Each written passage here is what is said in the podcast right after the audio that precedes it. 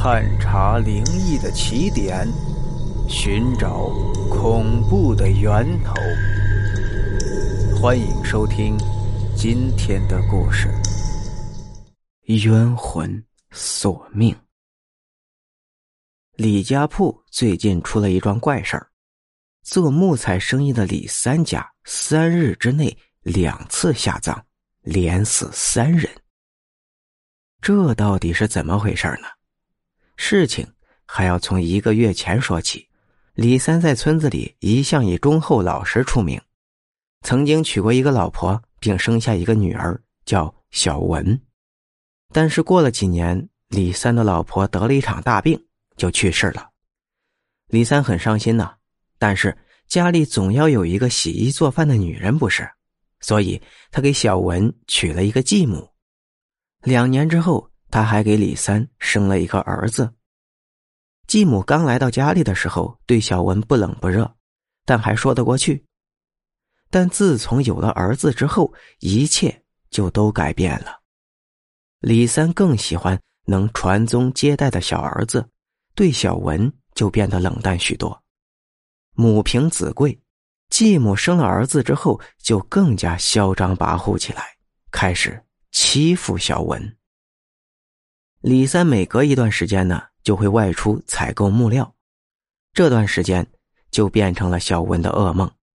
继母让小文一边要替自己的儿子擦屎把尿，另一边还要干着家里的粗活累活，自己躺在摇椅上做起了监工。只有五岁的小文每天要劈柴、挑水、做饭。还要给弟弟洗尿布、洗衣服，只要有一件事没做好，继母就会上来连打带骂。继母最喜欢的就是用鸡毛掸子狠狠的抽打小文，被鸡毛垫着抽打下去不会留下明显的伤痕，但是又特别的疼。李三慢慢的也发现继母总让小文干这干那的，不过他觉得继母要照顾儿子。小文多干一点活也没有什么大不了的，反正早晚都是要嫁出去的人。小文看到父亲默许的样子，更不敢把自己被打的事情告诉他了。也许是继母对小文的狠毒遭到了报应，他的儿子在一个月前得了怪病，夭折了。这下继母完全发疯了，他把儿子的死算在了小文头上。认为肯定是这个死丫头克死了自己的儿子，所以每天就更加疯狂的打骂小文。鸡毛掸子已经不能解恨了，他开始用皮鞭抽打，每一下打在小文柔弱的身子上，都会留下一道深深的伤痕。李三刚刚失去儿子，看着装着儿子尸体的棺材，情绪也是跌落到了谷底。他看到继母把脾气发在小文身上，觉得总要给他一个发泄的口子嘛，也不管了。过了几天，李三外出采购丧葬的东西，只剩小文和继母两个人在家。继母恶狠狠的看着小文，心想：“我的儿子死了，一定是这个小丫头给害的。”他越想越气，找了一个茬就开始用皮鞭抽打小文。小文窝在地上抱着头大哭，但他哭得越厉害，继母就越觉得他可恨。就这样，鞭子一下一下的抽打在小文身上，竟然就这样活生生的把小文给打死了。继母看着小文的身体渐渐的不动了，才发现可能是自己下手有点重。不过已经晚了呀，小文已经没有了气息。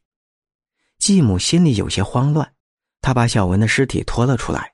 不过，她一看到还停在院子里自己儿子的棺材，心中火气顿时又上来了。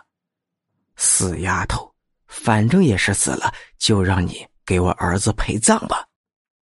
心里想着，他就把小文的尸体也扔到了棺材里。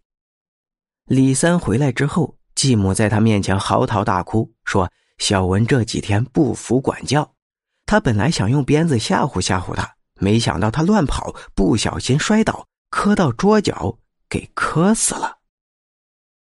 这么简单的谎言本来很好识破，不过李三刚刚经历丧子之痛，早就没有了心气。女儿不小心死了，那就死了吧，又算得了什么呢？继母看到李三并没有过多追问，心里也松了一口气。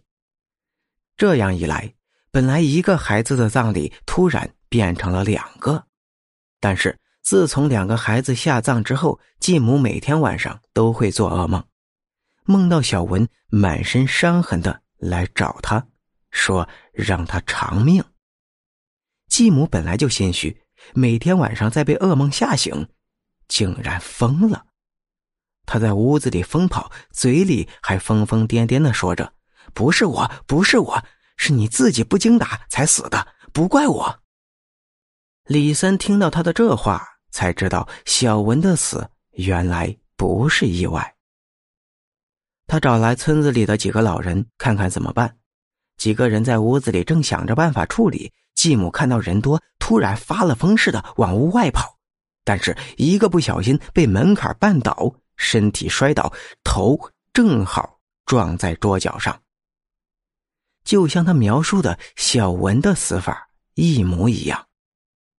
李三他们大惊失色，连忙抬起他要去救治，不过走到半路，人就死了。几个老人商议，认为这一定是小文冤魂不散，来找他报仇了。